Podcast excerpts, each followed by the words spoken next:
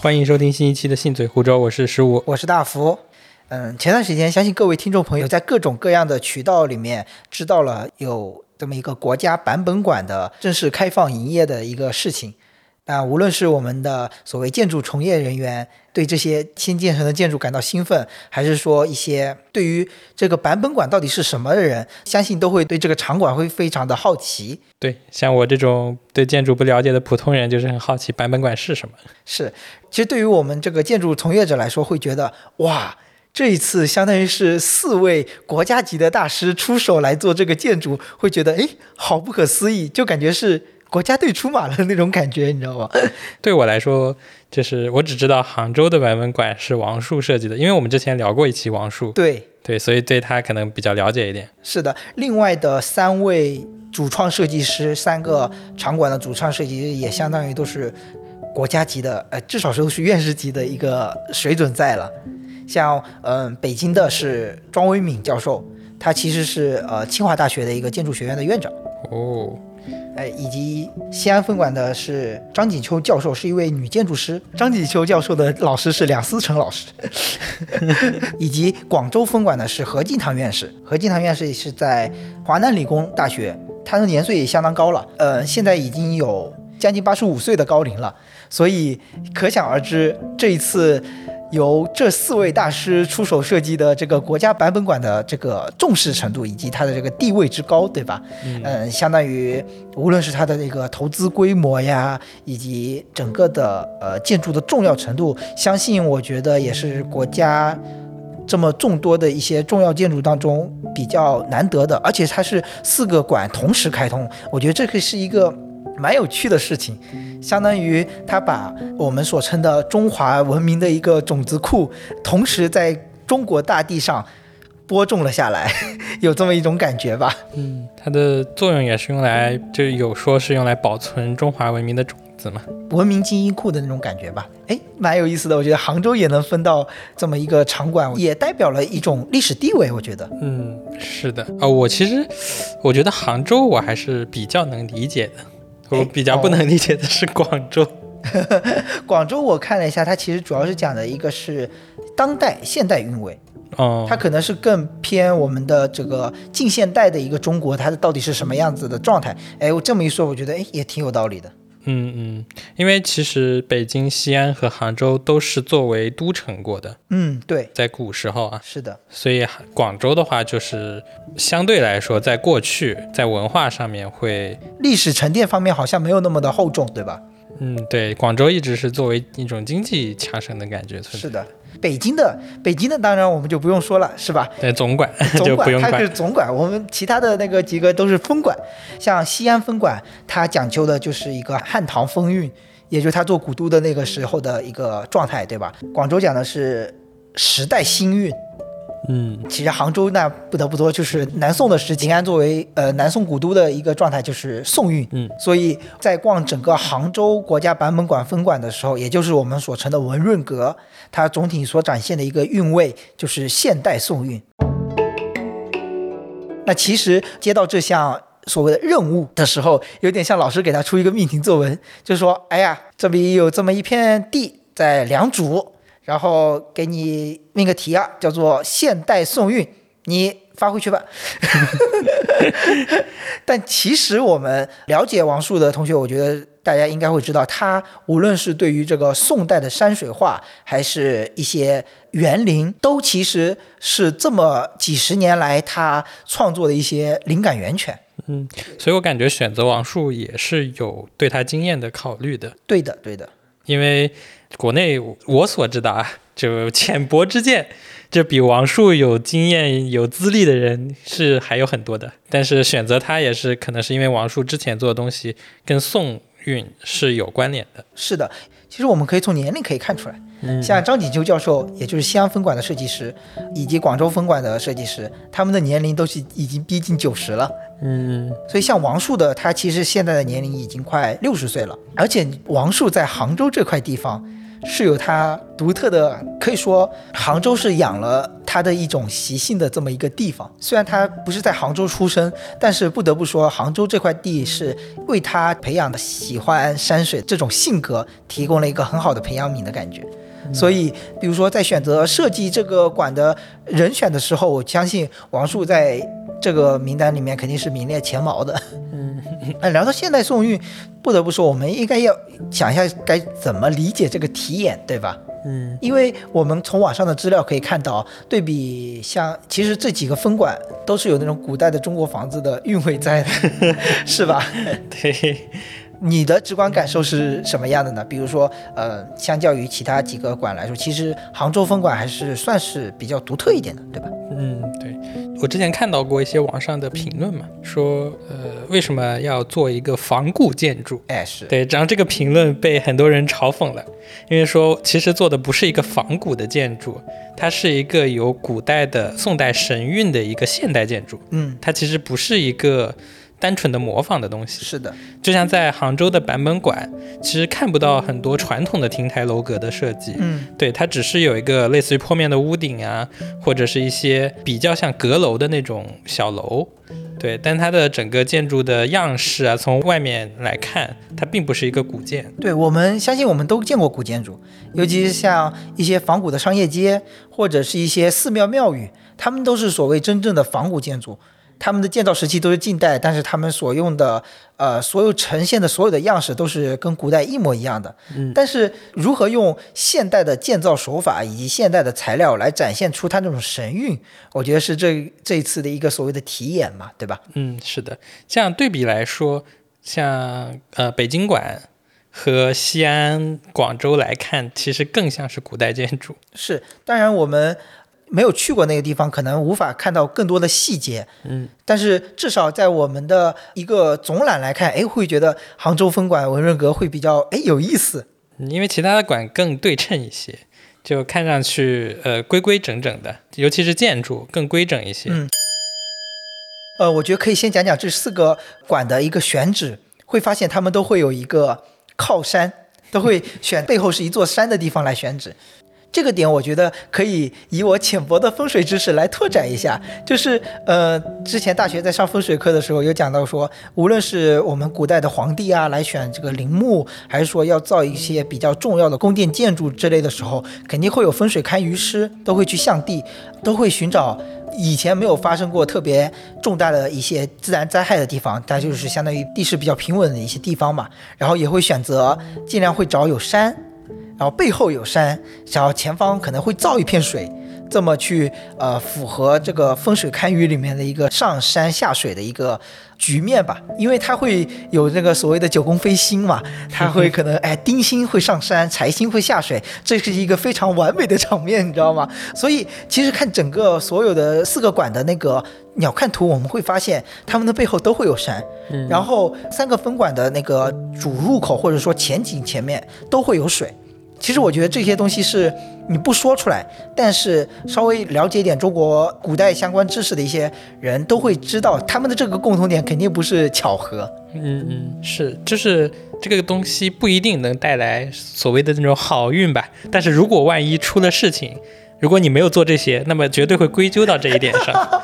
就之前会有很多灵异故事啊，或者说某个商场风水不好，生意不好，最后都会归到这些原因上去。至少这个这一点在本格上先做好，对，你就不会说是找他的原因至少不会落人口实。对对对对对。哎，那比较有区别的是，我们会发现这四个馆除了杭州的分馆。其他三个馆都是非常有非常明显的一个中轴对称的一个呃布局在，其实很符合中国传统的这种宫殿规格的这种制式。对，就是故宫那种感觉，沿着中轴线，然后两边铺开来。但是相较于而言，嗯，杭州的版本馆就会有点另辟蹊径，它的主入口是偏在南侧，偏在了一边。然后正好有一个山体是掩藏住的。其实我们这次虽然没有说从南主入口正式的进入，但是看网上的一些宣传片，会发现它这个主入口其实是被山体正好掩藏住一个小角的。怎么说呢？可以有两个层面来讲。一个方面，它有点像江浙的那种婉约的美。其实很符合这个这片地区的一种审美的体现。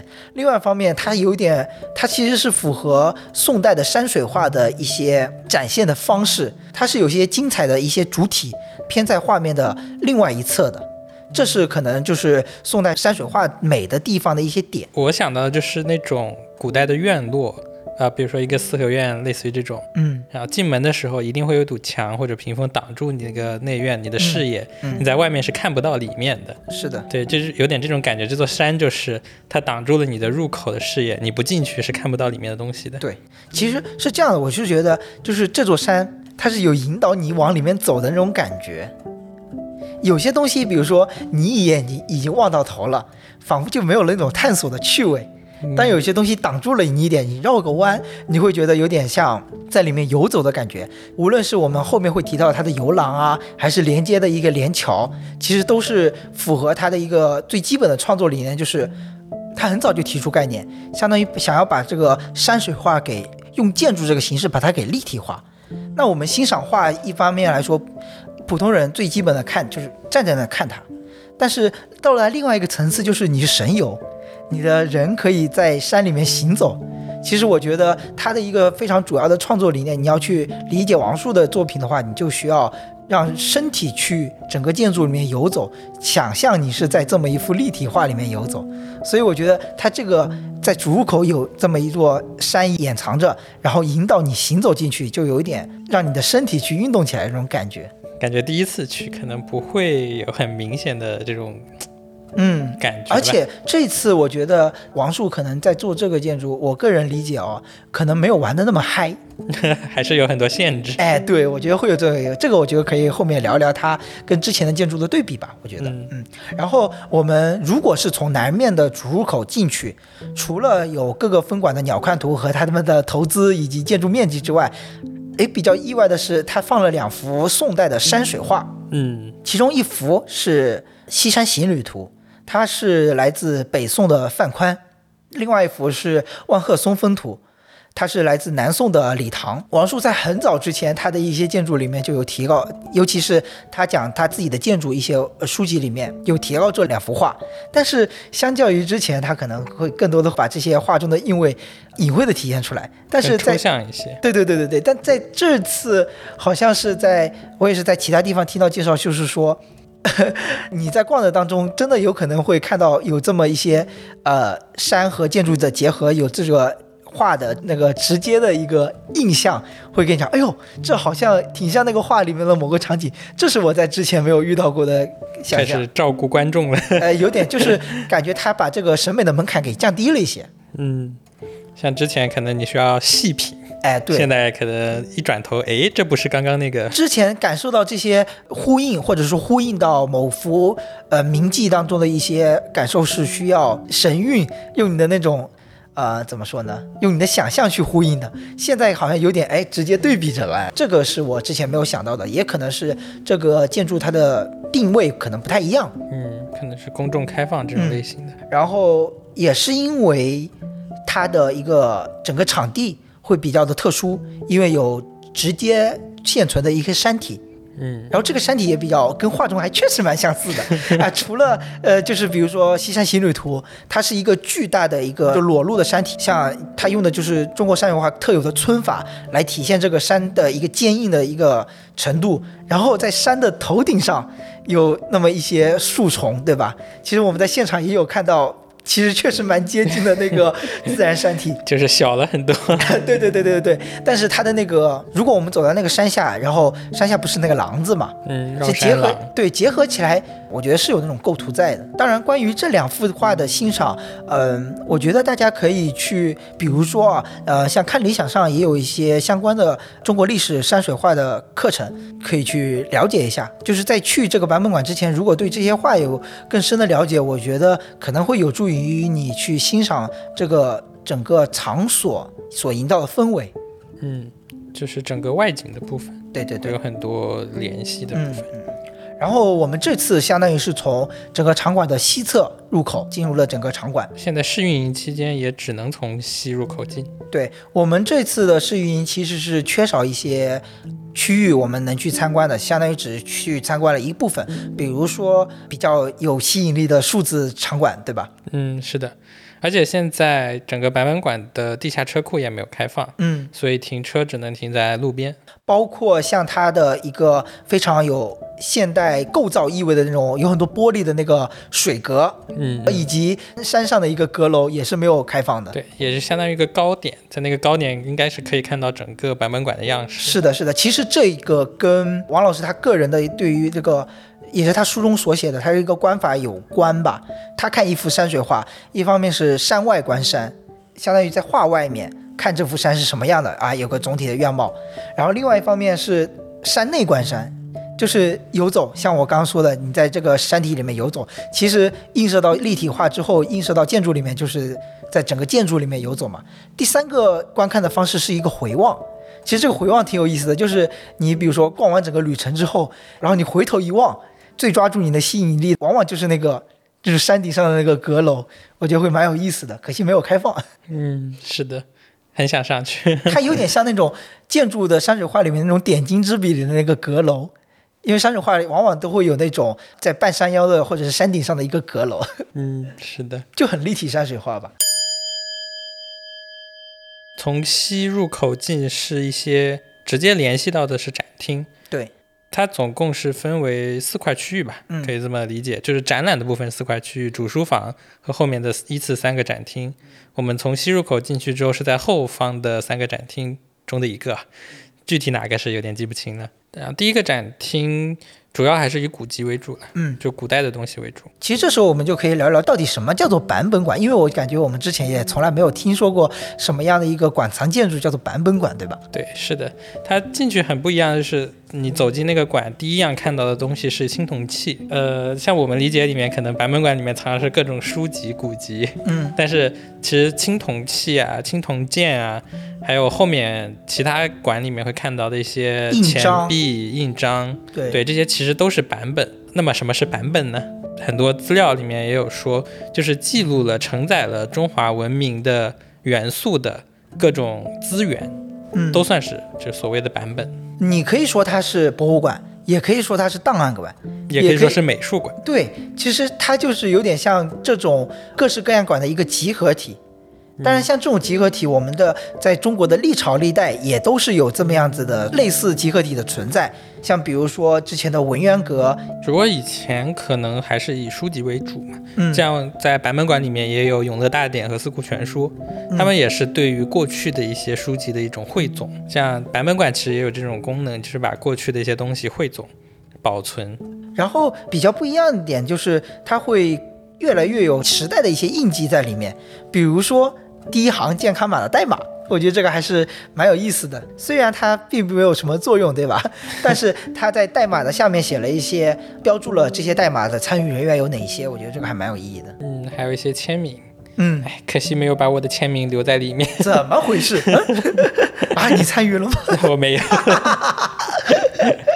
比如说，就举人民币这个版本的例子，这个展馆里面有一个展陈，就是把从第二套。到第五套的人民币都有展成，然后我们就可以看到所谓的这个人民币的版本到底有哪些，都给罗列出来了。嗯，比较意外的是，它竟然有一些人民币没有直接放真币，还是图样啊？这样子吗？呃，好像是二三四版里面都有图样。只有第五套是全的，因为第五套比较近嘛。哎，说到这个，现在最新的人民币我们已经好久没有见到过了，听说已经缩小了一点，对吧？嗯，已经很久没用过了。是的，这个就还蛮神奇的。可能只有一百元还有。有见过，嗯，对，其他的零钱就没怎么见。对，这个其实算是我们在整个展馆的部分比较印象深刻的一个东西。除此之外，你还有什么比较印象深刻的展品能来体现这个所谓的版本馆吗？嗯，其实刚刚有讲到就是青铜剑，嗯，我印象很深，就是有越王的青铜剑，因为那个时候是吴越，就是浙江这一片嘛，刚好就是会有，它是属于越王勾践的儿子。曾孙和玄孙的剑配件，各个版本也收齐了是吗？就是没有越王勾践剑。那么越王勾践那个剑在哪里呢？它现在是在湖北省博物馆。你之前也是去过对吧？对，我之前去过湖北省博物馆，就是你去那个博物馆里面里三层外三层人最多的地方，就是越王勾践剑的全是在那看它是吧？对，那把剑确实很漂亮。嗯嗯嗯，我不知道是打光的不同还是什么，我觉得我当时在湖北看的越王勾践剑要更漂亮、更亮一些。然后这次在版本馆里面看到的就比较普通，就是我会感觉版本馆里面好像什么东西都有，但是好像真正主要的东西没有，就没有那个最夺目耀眼的明星。它还不是一个博物馆这种性质的地方，因为博物馆有的时候会有所谓的镇馆之宝，对，就是版本馆好像找不出一个这种级别的东西。是的，因为它主要可能还是靠捐赠这样。当然聊版本馆离不开各种各样的书籍。对吧？我们在里面也看到了，呃，从古代唐宋元明清到新现代的一些书籍的印刷，以及它装订的各式各样的一个方式，以及它的操作手法，对吧？也是相当有点，真的是有点罗列的感觉吧。除此之外，我印象比较深刻的是两面的百家姓的墙。嗯，是的，它的那个构造是这样的，每个姓字，每个姓是阳刻。是突出出来的，然后杨科的跟整个墙体连接的部分是一块类似于亚克力的那个载光板，所以你只要一输入你的信，在手机上输入之后，它整面墙先依次从右下角到左上角亮一遍，然后把你的名字唯独亮在那边，停个三五秒，那种感觉还是很棒的。呃，有点像那种活字印刷的一个雕版的那种感觉，对对对，把一块块字块给垒在一起，嗯。而且它的这个互动性还是蛮强的，小小的互动。除了古籍的这个展厅之外，剩下的还有一些近现代的那种共产党宣言呀，以及浙江发展的一个历史的一些呃名名人，对，还有名人，浙江籍的名人，一些大师吧。哎，对，对，你能看到的像蔡元培啊、鲁迅啊这些，有点 人类浙江人群星闪耀时的那种感觉，对吧？而且比较有意思的是，有很多那种古代的人，他可能没有很明确的画像，但是这一次他展览的时候会发现，哎，有很多。呃，比如说国美啊，或者是一些呃其他画院的画师，他们所创作的一些人物肖像的作品，嗯，是最新的，是二零二二年最新的所呃所创造出来的作品，然后统一展现出来。我觉得有些画也还蛮有很有他的那个整个人物的故事背景的那种氛围，是很契合。而且因为我们都是浙江人嘛，所以在里面会看到一些比较熟悉的人，就像今天陶姐姐遇到了一个，好像是叫孙怡让。呃，如果我没有记错的话，就是他的瑞安的学中学的一个算创始人，哦，类似于这种，啊就是一个过去的教育家嘛。可能他们当时学校里也会有宣传这些人啊，然后在这里看到就会比较有意思。哦，我认识他那种感觉。对，这个这个人我认识。我感觉温州人好少。我觉得温州人最多的那个画面就是在那个 LED 屏。浙江商人在俄罗斯，浙江商人在哪里哪里哪里？其实我想，嗯，那应该是温州人。浙北的教育还是文科教育还是好一点。是的，是的，发现温州人在就是文学或者是说一些革命方面好像都比较少。然后说完这些展馆里面的展厅的内容，接下来可以再具体聊，就是我们整个行走或者说在整个游览过程中的一些比较印象深刻的点吧。其实主要还是聊这个文润阁这个建筑吧，对吧？嗯，我觉得有一点比较不太一样，就是在一般的博物馆里面会区分楼层，然后每个楼层会有一两个展厅，然后在比如说我们在建德的时候，一楼这个展厅从入口进出口出。就会看到另一个展厅的入口，然后再从这个入口进另一个入口出，再到二楼重复这个过程嘛。但是版本馆就是不太一样的地方，它是有几个主体，然后中间会有连廊把它串联起来。所以当你从一个馆看完之后，走出来到另一个馆，你就能在连廊上看到外面的景。嗯，而且这个景你从每一个主体出来之后，它都不一样。对，这个时候其实也是一个休息放松的时间，在上面，呃，你拍照也好，吹吹风也好，感觉是不太一样。就我这一趟走下来，没有之前逛博物馆那么累。嗯，而且就是它的一个整个布局，就相当于是几个主体之间有呃斜向的几呃连廊连接起来了，对吧？然后连廊像你说的，它是其实它比较有意思的是，它不像普通的那种建筑，楼与楼之间它就是笔直的哎连接过去，相反它是正好斜了一下。而且这些连廊，它的一些底下的支撑物，有些就是所谓的乱七八糟的插在了地上，或者插在了水里。其实这个有迹可循，有点像它在美院的一些廊子，就是象山校区的一些廊子。根据他王老师他个人的说法，就是说会有让你在里面哎探索，或者是在山里面游走的那种情趣吧，一种趣味感在。嗯，感谢王树老师没有再造断头路。哎，会发现这次的整体的布局好像比以前合理很多，对吧？对，它终于不是只为了好看，而是有一点好用的感觉在里面。所以我感觉他没有玩爽，你知道吗？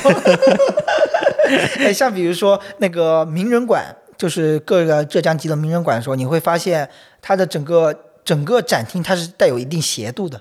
嗯，其实我理解的话，像这种整个房子是斜着，让你有点在走山坡的那种感觉，其实也是它整个立体山水画的一定的用意，就是让你有一点哎在山里面行走的那种感觉。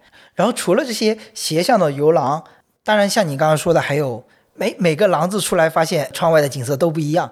嗯，这就是一个怎么说呢，也是一种视野或者是一种观赏的一种角度吧。园林啊，唯二懂的词。一步一景，一步一景，是我觉得也也没毛病。虽然说以前有一段时间所谓的这种一步一景啊，很被滥用在建筑学里面，但是它本质上我觉得是没有错的。嗯，就是说它是一种你带着游走的一个观察的视角去感受整个建筑。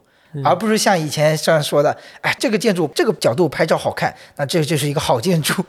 你走到另外一边，它就是非常丑，那就不太一样。嗯，但我其实后来想的时候，会不会是一种呃整体的那种缺失？因为如果你从南门进的话，大概对整个建筑整体的样式是有一种感知的。嗯，但我们从西门进是不知道的，所以你从每一个馆出来的时候，都会有一种不太一样的感觉。其实我觉得这个还蛮有意思的，就是说我们看其他三个馆，你都会，你看完鸟瞰之后，你都会有个总体的概念。嗯，但是其实我觉得这聊到世界观了，你知道吗？就是他们这些其他的建筑，可能就是说可以用一个非常笼统的一个印象给概括掉。但是我们都知道，世界它是纷杂而繁复的，你无法用一句话来全部说明它。就像就像比如说山水画或者是园林，你只能从局部进入。然后去慢慢的摸索，走完之后你会发现，哎，在脑海里有那么一个印象了。它留给你的只是各种细节所组成的一种印象，而不是一个总体的一个抽象的虚空的一个概念。我觉得这个还蛮蛮蛮跟世界观相关的，这就比较复杂了。对。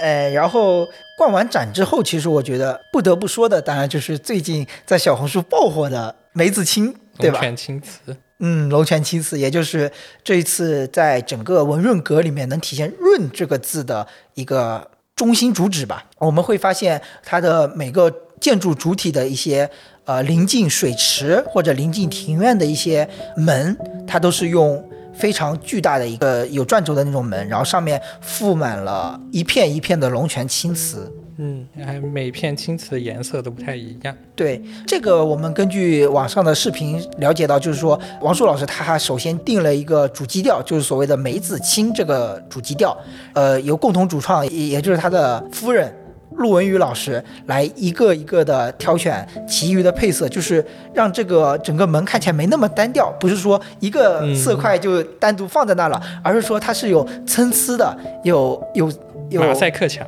哎，也不是马赛克墙，它是有那种怎么说呢？像你画画一样，你画一个山头的绿，你不会只用一种绿的，你会在这个绿里面加一点蓝，再加点黄，哎，可能还加一点点，加一点点白，或者是让它有参差感，会让它整个面会显得更加不那么呆板。哎，对，而且比较有意思的是，它这个是我觉得是比较难得的，用瓷器来作为建筑材料。我们都知道瓷砖。但是很少有见用真正用所谓的瓷器做这个瓷器也很不容易，因为它这个规格不一样嘛，比较特殊，还专门建了窑来专门做这种瓷器。之前去游览的时候，就看到每个路过的人都会上去敲两下，就会发出那个瓷片的那种咚咚咚的声音。怪不得里面已经有裂纹了。其实看宣传片的时候，我会觉得下雨天的时候它特别漂亮。嗯，上面有那些水珠的时候，我会觉得显得更漂亮。而且我们都没有看到它完全闭拢的样子，因为我们在宣传、哦，我们在宣传片里面有看到它从闭拢再打开的那种感觉嘛，对吧嗯？对，它是可以转动的，而且是电控的。嗯，那嗯必须的，这个这这个个转起来有点累是吧？那肯定的，手动而且要知道，就是这个建筑它的定位等级是很高的，它要用的一些东西一般都是来最高级的，我觉得。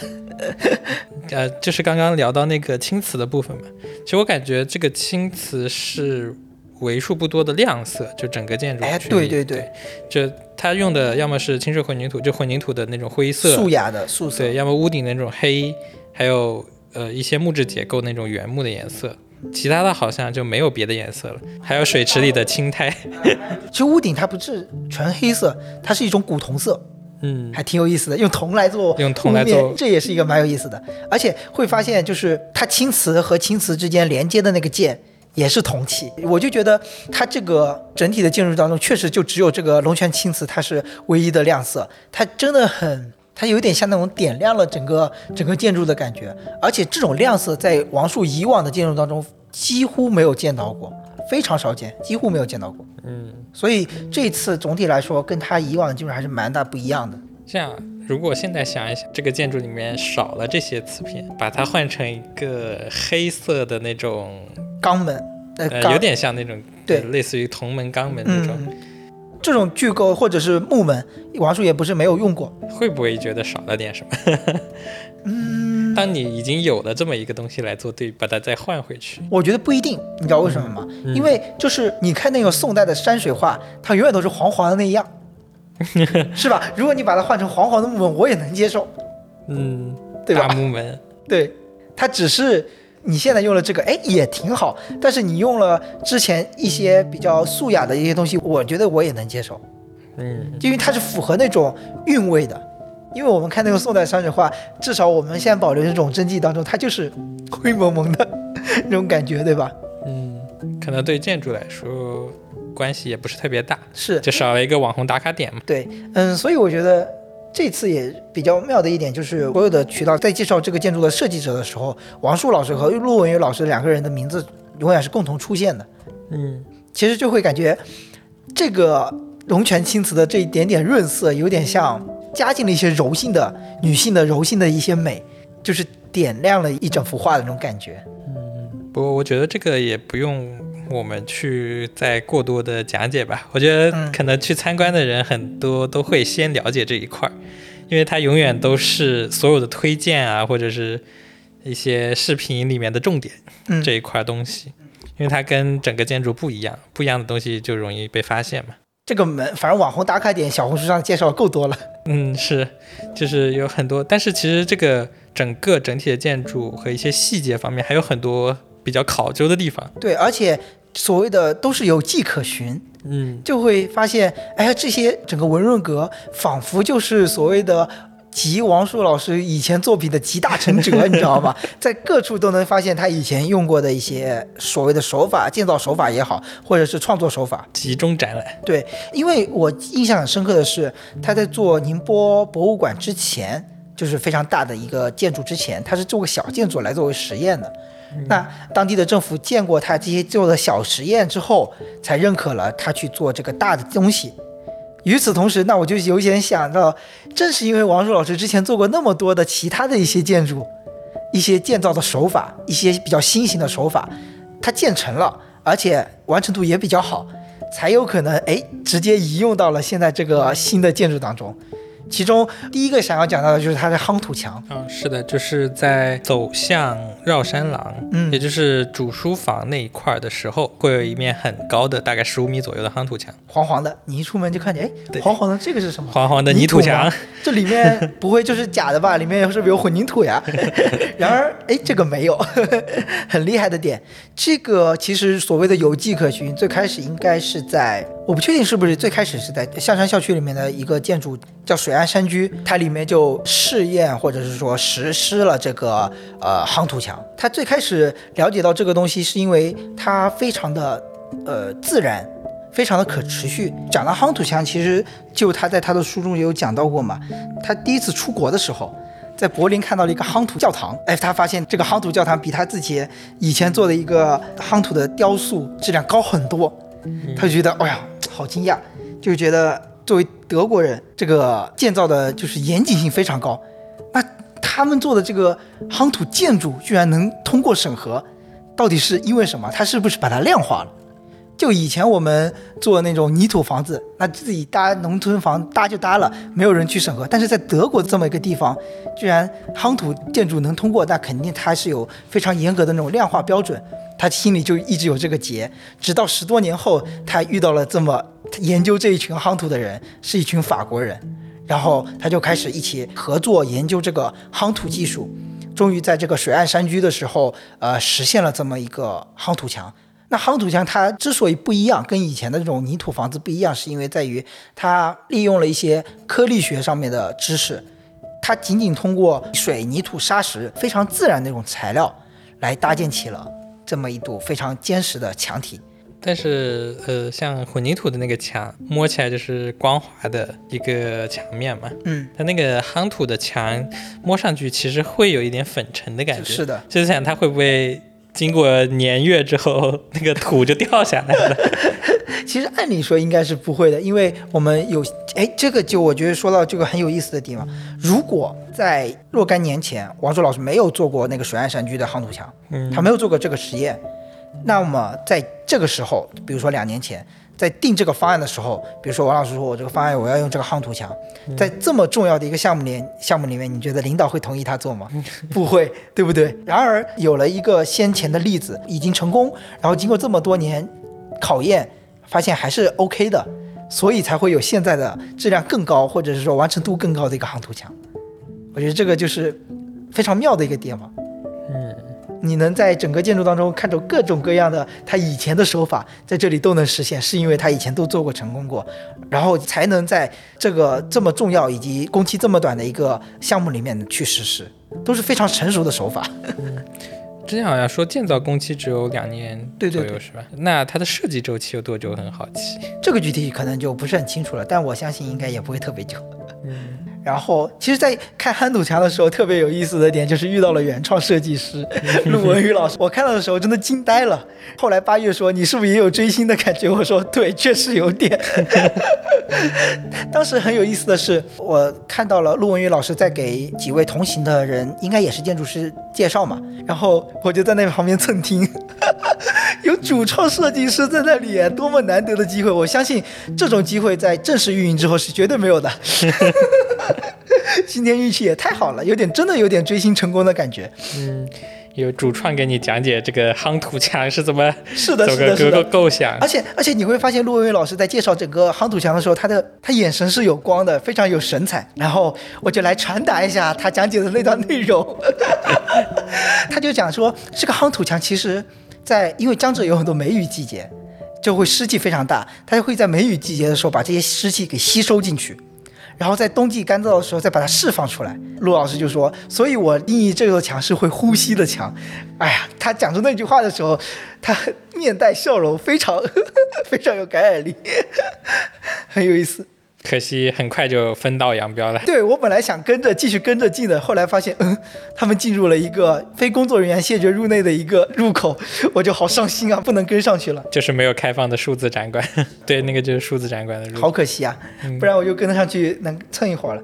当然后面虽然就没有跟上去，之后我们就继续游廊，在游到末端的时候，发现哎，山上的阁楼上面有人，我拿起了我随身带的望远镜，发现就是卢文宇老师，他们在山上看，哇，好羡慕。所以那个阁楼现在也是上不去的。是的，是的，就真的超想跟着主创设计师来听听讲解他们建造过程当中的一些故事嘛。就比如说夯土墙这个故事，就是跟施工团队斗争的这个故事，我觉得真的很现实，就是在任何的宣传片里面都听不到这样的故事，因为讲的都是好的。然后现在由我来传达这个故事。陆文宇老师就当时就说，因为这个夯土墙它需要自己的一定养护的时间嘛，它需要自己。一个形成它自身颗粒的那种张力也好，或者是紧附力也好，它需要一定养成时间。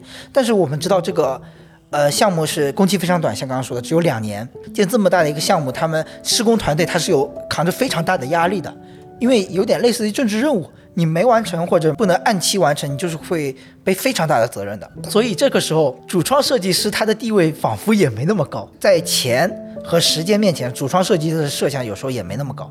他们就想在这个夯土墙里面加一些啊水泥啊，加一些钢筋啊什么之类的，让它尽快的稳固下来，这样他们工期能保证嘛。但是这个时候就是主创设计师要坚持和施工团队对抗的一个点，就是他的这种本真性一定要坚持下来，不然他会觉得这是毕生的遗憾。弄虚作假，嗯，对，就有点弄虚作假，就是这种坚持会让我蛮感慨的，就是在尤其是自己结合自己工作当中的一些时候，也是跟施工团队做斗争那种感觉，就能体会到他们做这个建筑是多么的不容易吧。虽然各方都不容易，我觉得。哦，我今天游览的时候确实也看到很多会带着工作证，就是那种游览就蓝色丝带那种牌子，就是有很多现在还是试运营期间嘛，所以会有很多。不是游客的身份来的，一些相关行业的专业人士来参观学习。参观，因为这个建筑确实不太一样，而且可能规格上也比较高。是的，可以来学习一下。对，当时就会听到那些人闲聊的时候，偶尔会说一些相关的事情，也会提到他们可能也是参与了这个项目，对，也会提到呃，比如说王树老师。说这个东西当初不是这么设想的，可能王硕老师这么一看，觉得这样不行之类的。就对，如果都是建筑学的人来参观，应该会更有另外一种趣味吧，对吧？就会呃揣度啊，或者是怎么样，跟相较于普通游客可能只有拍照打卡会不太一样。嗯，是，就从另一个角度来看这个展馆嘛。是的，然后经过了夯土江之后，我们就开始绕山了，绕山廊。这整个游廊其实就很保留它原生的一个山体的一个轮廓线，歪歪扭扭嘛。对，扭来扭去，其实就是，嗯，你人为的参与的东西很少，就只有大自然给你的这根红线之后，然后你再根据这根红线来塑造你的形体，在这个当中。同行的另外三位都有提出，哎，为什么这个廊子里面的座椅上面有木头，另外一个部位的地方没有木头，对吧？嗯，这个时候我就呃试图去揣度或者分析这个它制作原理，因为同样都是给人做的，为什么不都布置一块木板嘛，对吧？这样可能更适合人做的一种感觉。然后我就试图分析，我觉得依据我以往对于王树老师的了解，他肯定有分类学的目的在里面。因为从我们整个游览的过程中发现，我们会经过一些平台，会经过桥梁，会经过空中的连桥，会经过呃室外的连桥，会发现有各式各样的扶手。嗯，像在室内的一些连桥的扶手，它是一种，像是三根黑色的管子形成了一个三角的一个状态的一个栏杆，像我们去卫生间的那个连桥，对吧？像我们刚进门西侧入口的时候。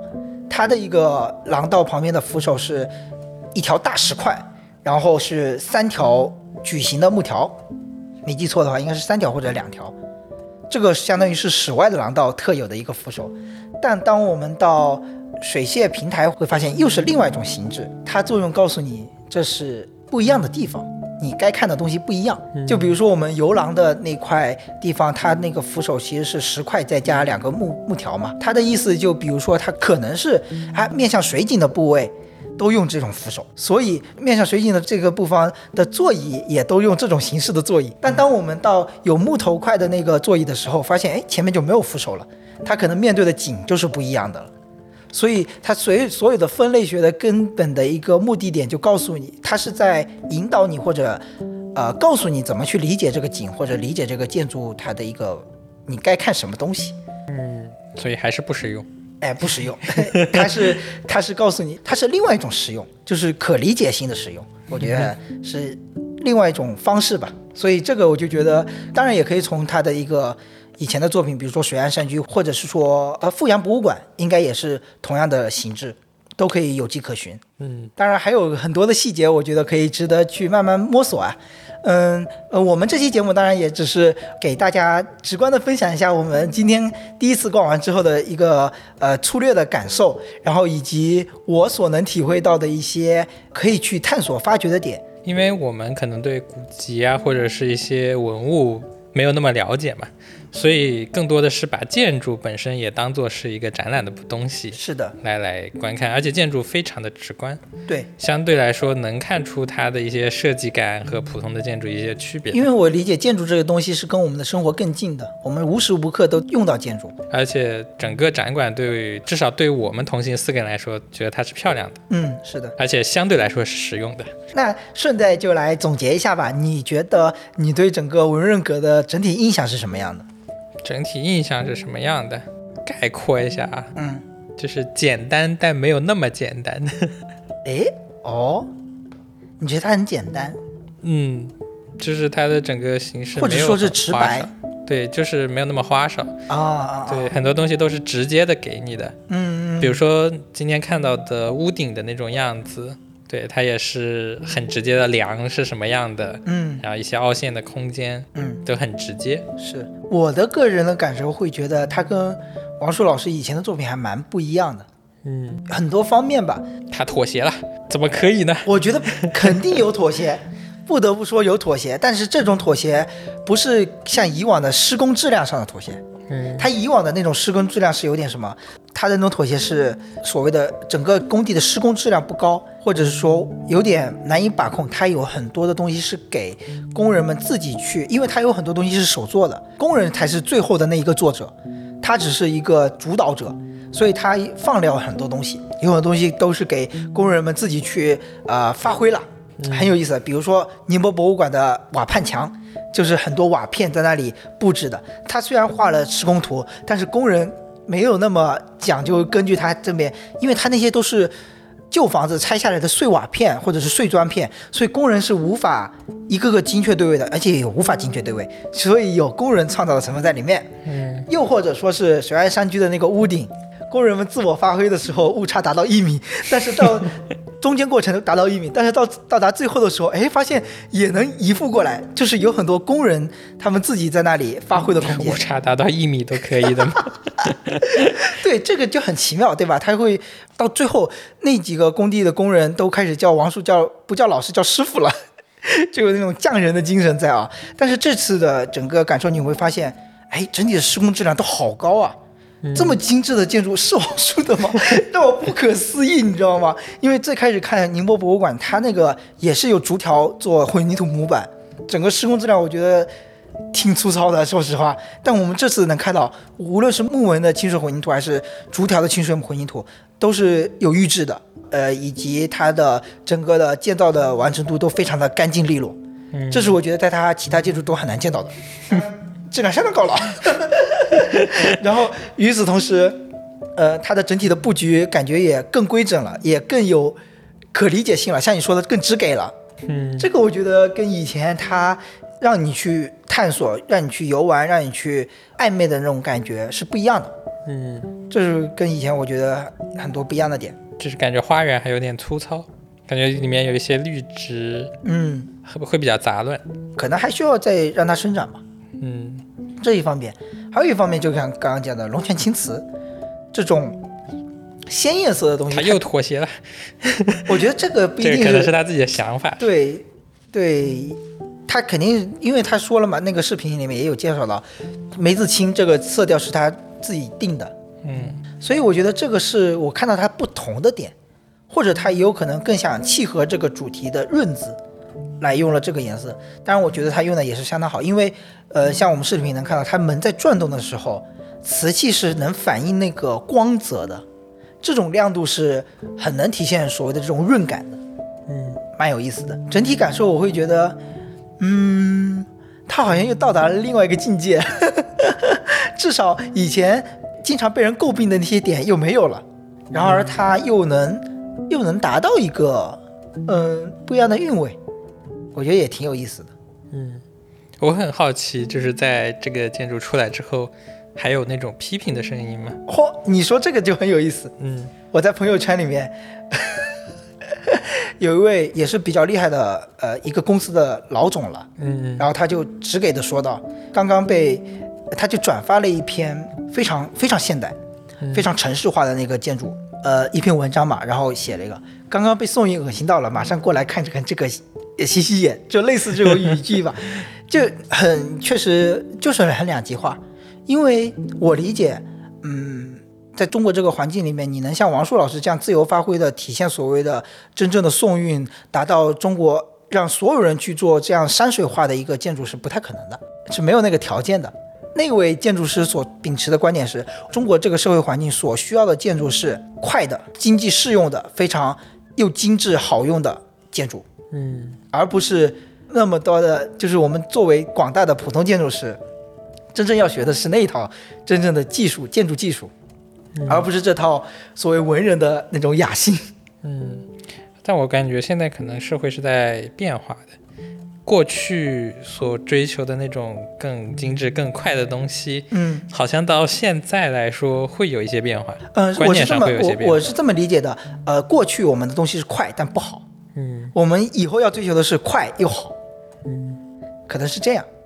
所以我觉得我能理解那个建筑师的想法，就是他觉得我们到这个阶段不应该追求，还没到追求那个那个层次东西的阶段，不应该被他所追求的一些美好的愿景或者是说价值观所洗脑，而不去专精所谓的整个建筑行业的一个工业水平，嗯嗯，应该是这种理解。我可我可以理解。嗯，对对对。刚刚这段话就是有那种感觉，似曾相识。啊，大家 view 了吗？哎，说完了我们的整体感受，你觉得有哪些注意事项可以给想要去参观的听众来讲的呢？接下来这段就是说给想去的听众朋友们。嗯嗯 最开始最简单一点，要抢票。对，抢票还是挺难抢的。对，根据陶姐姐的抓包结果，是一天是上下午分别都是三百七十五张票哦，啊，剩下的估计是试运营阶段要给一些工作人员吧。嗯嗯，总共是现在是说是一千张嘛，一天一千，哦，原来他说是一千张，但是但其实放票是七百五。哦。嗯，哦，还有一些像是，比如说像今天陆文元老师带领的那些嘉宾，他们会有一些可能是一些嘉宾和工作有工作证的这种。嗯，哎，这个挺有意思。嗯，所以抢票其实挺难的，嗯，尤其是抢周末的票。像我们一行四个人，每个人都录入了各自的信息，然后一起去抢嘛，然后就是最后就只有十五能抢到。而且那个现在小程序上，呃，抢票是在小程序上，就是杭州国家版本馆的小程序。嗯，添加信息的时候，那个号码校验也有问题。对，手机号码校验。对，就是幺七开头的号码可能都不太行。哦，这样。但是，呃，之前我们抢票的时候，八月去向客服反馈了这个问题，客服会说会 会想办法修复这个问题。反正到最后我们就提了一个，反正四个人都提了一样的号码，不是幺七就行。嗯，对。然后，呃，一起抢，嗯，诀窍吧。小红书上我记得也有总结，我们是在零点一过马上就开始抢。嗯，小红书上那个是说在十二点半左右的时候也能再抢，但我们十二点抢成功了，哎，不需要。六六六六六六六，反正抢食物抢到之后，群里一阵六六六。反正一直那个预约按钮就一直点就行了，他也好像有时候也不会给你反馈的。是哦，我的反正就没有反馈。后来看到你抢到了啊，不抢了，不抢了。嗯，而且如果有一个人抢成功了，另一个人再点，其实是会有报错信息嘛，到时候看一下就。想当年我可是抢到周杰伦杭州演唱会门票的人。抢票第一关得先过哎，对，啊，才能考虑后面事情。而且其实比较建议是抢早上的，嗯，因为中午的时候他会闭馆不能进，但是早上进去的人不用出来。对，就是如果你想好好的彻底的逛，尤其是在正式开放之后，它能逛的馆更多之后，其实早上去会更好。对，下午可能会来不及。对，因为下午的其实无论是上午还是下午，它的整体的参观时间就只有满打满算只有两个小时，嗯，规规定的时间啊。嗯所以还是建议早上去。嗯，对，还有一点就是在版本馆里面是没有餐饮的，嗯，有各式各样的自动贩卖机。对你可能只有喝的，而且文创店里有咖啡，但只有喝的没有吃的，这点也要注意。如果你早上去的话，中午是吃不上饭的。而且它地理位置比较偏远，外卖比较难叫到，饭馆也比较少。嗯，是的，现在嗯主流方法还是开车去嘛。呃，整个文润阁是有一条文文润路，是通车的，但它边上还有没有通车的路。现在大家就是把车停在那里，因为之前也说过地下车库没开，嗯，路边停满了车。对，只能停在路边。去去晚了就得多走一段。还有个注意事项，就是在展馆里面，部分展馆里面可能只有二十摄氏度左右，嗯，就跟外面现在的温差还是比较大的。如果可以的话，就是可以穿一件外套，或者是那种防晒衣，因为还有室外的部分。现在杭州的太阳也是比较毒的嘛。嗯，然后最后还有一个点可以讲讲它的文创，我觉得它文创还蛮跟得上的。嗯嗯，就是它的文创确实比我们之前说的建德要好得多。再鞭尸一下建德，鞭尸了，就是它的那个冰箱贴也是有设计过的，然后还有一些徽章也很漂亮。啊、还有就是你今天看到那个插箱的一个，啊，对对对，对，有一个就是《千里江山图》的那种呃，山体的轮廓形成，一开始我以为它是放那种笔，啊、呃，我放毛笔的那种东西就，那种砚台。对。然后后来发现，哎，它原来是插香的，我觉得也蛮有意思的。对，那个还是挺漂亮的。嗯，所以它的整体的一个文创的作品也还是蛮跟得上的。嗯，就是有点贵。总体来说，我们今天整个逛的感觉还是蛮不一样的，又是成功打卡去了一个心心念念的地方。而且就是刚准备设想去，本来还想做好那种两三个星期抢不到票的那种，没想到一次就成功了。是的，而且听说是九月份可能要闭馆，呃，小道消息也不确定是。这么听说的。反正我们这期的节目就当就当给呃想去却没有去成的朋友云游了一次吧。就是如果还有想去的朋友，也可以准备一下，提前准备一下。是的，之前说的，可能可以先看一点宋代的画作。，对。像包括文创店，它里面卖的大部分的书籍都是跟宋代山水画会有关系。嗯嗯，是的，如果有这方面的了解，可能会呃更有利于你去带入整个场景，让你就切换身份的那种感觉吧，切换切换一种赏画的视野吧。嗯，而且尤其是对于非浙江的朋友来说，它里面很多东西都是跟浙江有关的。嗯 这点其实跟我想象不太一样，我还以为是一个全国性质的一个啊，展览。对，其实跟浙江有关的东西比例会非常高。嗯，各位听众朋友，如果对白木馆有什么更多想聊的，欢迎给我们留言或者加入我们的听友群，跟我们一起互动。那我们这期节目就到这里了，大家拜拜。拜拜。